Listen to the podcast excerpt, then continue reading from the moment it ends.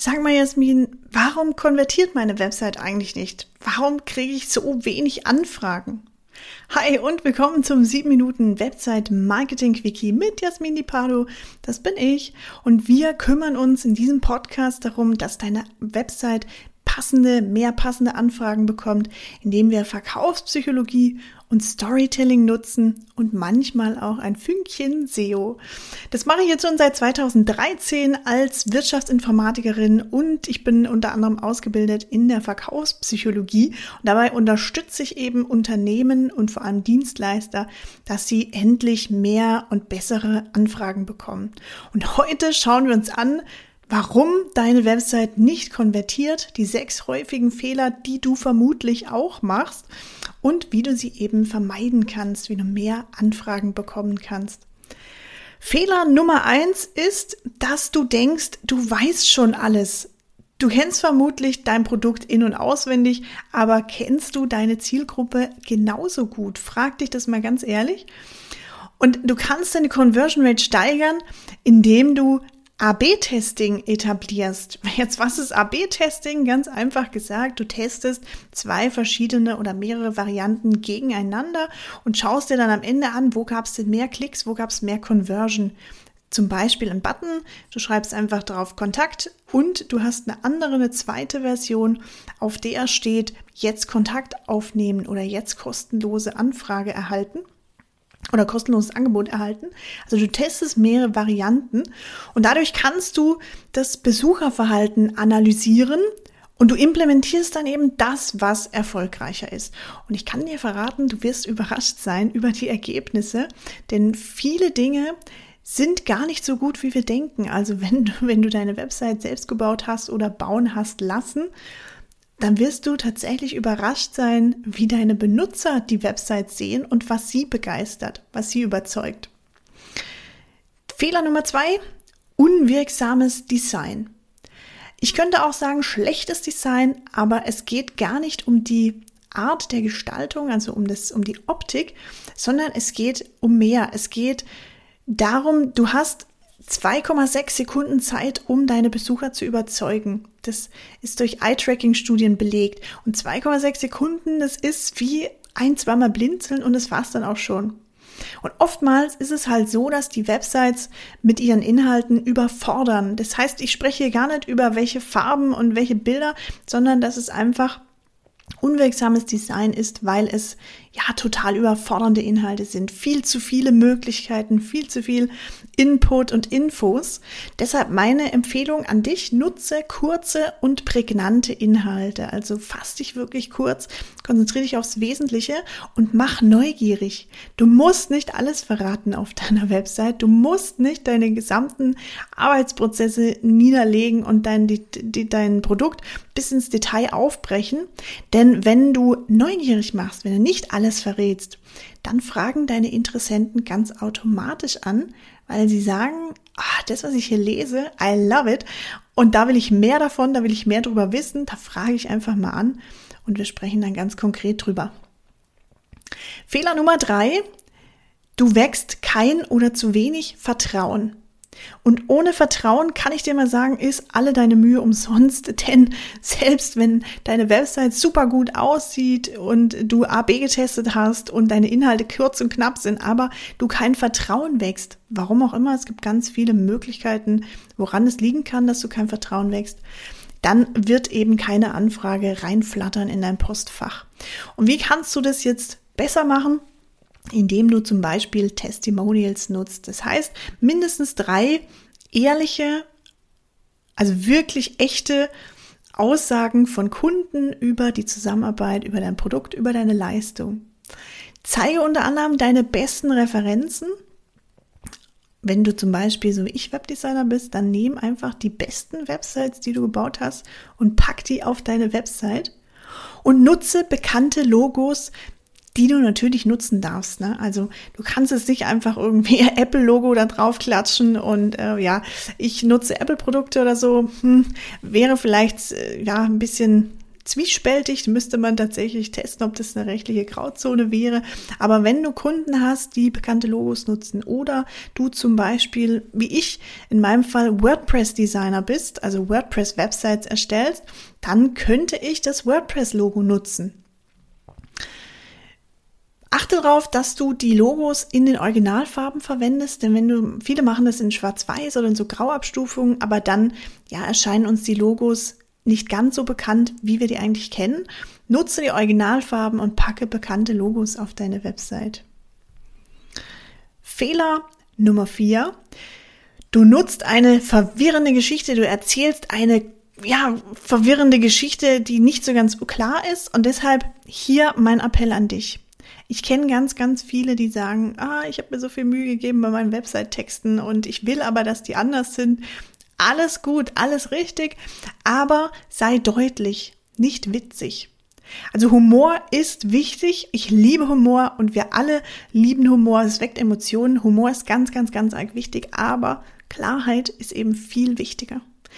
Genauso wie die Kreativität. Kreativität ist ultra wichtig, schon allein um sich abzuheben. Aber die Klarheit ist wichtiger. Idealerweise schaffst du natürlich es, die Klarheit mit Humor und Kreativität zu verbinden. Das wäre natürlich das Nonplusultra. Und dann hast du auf jeden Fall die Nase vorn. Und ein ganz wichtiger Punkt noch, verwirrende Geschichte, was heißt es auch?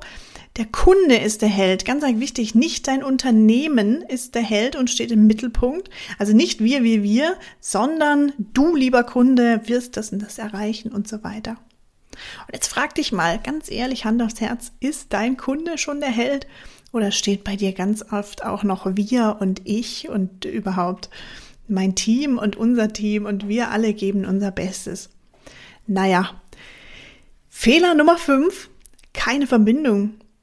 Ich kann dir verraten, jeder, wirklich jeder schaut vor dem Kauf oder vor der Anfrage auf deine Website.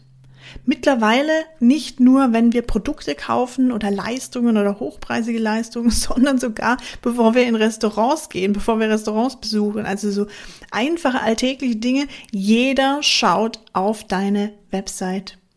Und deshalb ganz wichtig, erfülle die Erwartungen deiner Zielgruppe.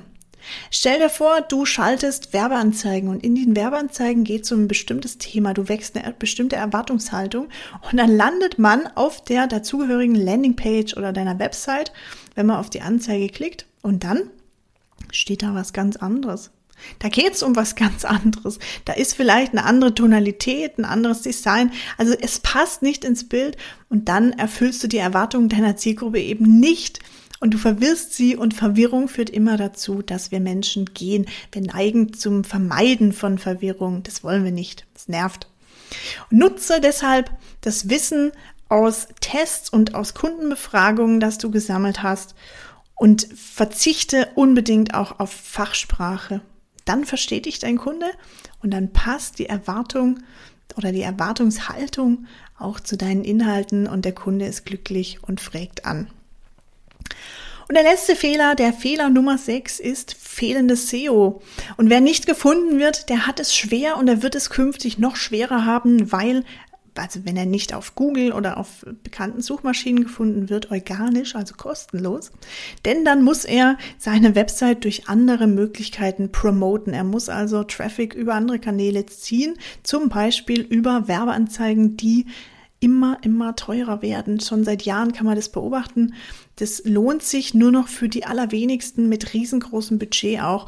Und der Kampf wird immer härter. Auch beim SEO. Es gibt aber gute Möglichkeiten heute auch noch, um top zu, zu ranken, also oben zu stehen in der Google-Suche. Und das schaffst du, indem du relevante Keywords findest und sie nutzt. Relevante Keywords sind die Keywords, die deine Zielgruppe auch wirklich sucht. Also nicht nur das, was du denkst, sondern das, was du auch wieder hier in AB-Tests und in Kundenbefragungen rausgefunden hast. Die Begrifflichkeiten, die deine Zielgruppe tatsächlich sucht. Und wenn du dann Keyword gefunden hast und sagst, Mensch, das ist super, das hat er mir gesagt, dass er das eingegeben hat und dann siehst du, da gibt es aber nur zehn monatliche Suchanfragen, dann ist das kein relevantes Keyword, weil mit zehn Suchanfragen im Monat selbst wenn du da auf Platz 1 stehst. Also da braucht es schon sehr, sehr viel Glück, dass da eine Anfrage bei rauskommt und sich der Aufwand lohnt, um für dieses Keyword zu ranken. Etabliere eine gesunde SEO-Struktur, also schau On-Page SEO-mäßig, was kann ich da noch verbessern, was, ja, wie kann ich das technisch besser machen. Schau dir auch Off-Page SEO an, also die beiden Disziplinen greifen ineinander, die gehören dazu und sei besser als dein Mitbewerber. Also nicht einfach nur kopieren, sondern besser sein. Jetzt meine Frage an dich. Rankst du schon oben oder lässt sich da noch was ver verbessern? Ich bin mir sicher, dass sich was verbessern lässt. Wenn du Unterstützung brauchst, frag mich gern, schreib mir gern auf LinkedIn. Ich teile mal gern mein Wissen. Das hast du ja mitbekommen, auch im Podcast oder auf LinkedIn. Schreib mir da gern an Jasmin Di Pardo oder schau mal auch auf meine Website, da steht auch ganz viel dazu, auf www.inotech.de.